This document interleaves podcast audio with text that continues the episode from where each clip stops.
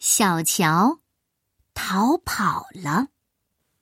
作者来自美国的杰克·肯特，由陈红书翻译，明天出版社出版。这一天，袋鼠妈妈说：“小乔，过来整理你的房间。我跟你讲过几百次了，八次。”小乔小声的说：“他真的数了这么多次吗？”就跟所有袋鼠宝宝一样，小乔的房间呢就在妈妈的口袋里。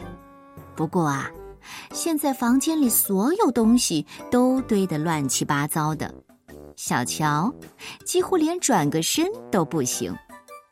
小乔叹了一口气，进去开始整理房间。但是，一看到这些乱七八糟的东西啊，他觉得还是逃跑比较简单。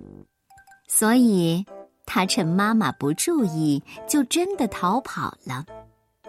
小乔，你可真是安静啊！过了一会儿，妈妈这么说：“你房间整理好了没有？”妈妈听不到任何回答。小乔，妈妈叫着，她往口袋里看，想看看小乔在做什么，可是怎么都看不到小乔。你这个小调皮蛋，我会找到你的！快出来！可是小乔不在床底下，也不在柜子后，到处都找不到小乔。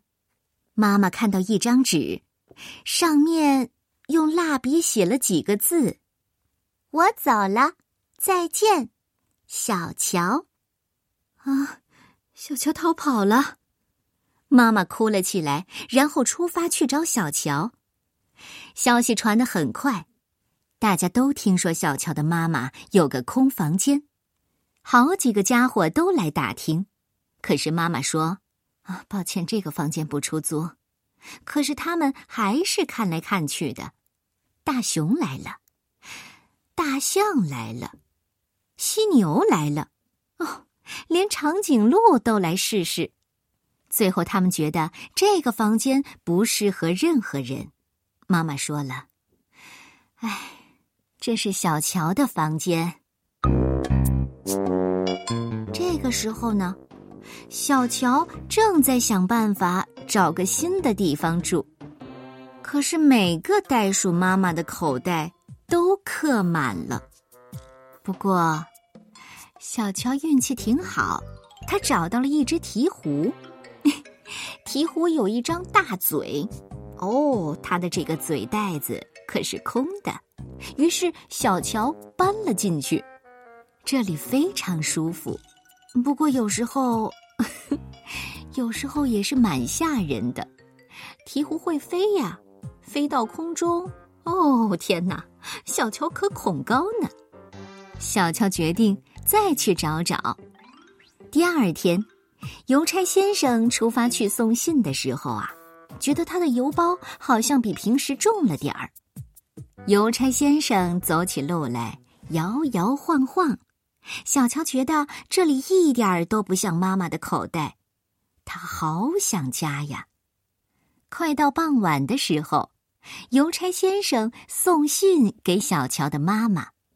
邮差先生把信件交给他：“你有一些账单，呃，一封信，一本杂志。”哦，对了，还有一些垃圾邮件，呃，这个我我想这个也是你的。他一边说着，一边把小乔从邮包里拎出来。妈妈见到小乔，又亲又抱。你跑到哪里去了？我我我我我在找一个新的地方住。哎，这样啊，那我刚好有个空房间呢。你觉得怎么样？小乔立刻跳进去，又回到家了。他觉得好高兴呢，嘿，真是太适合我了。这里只需要整理一下就行了。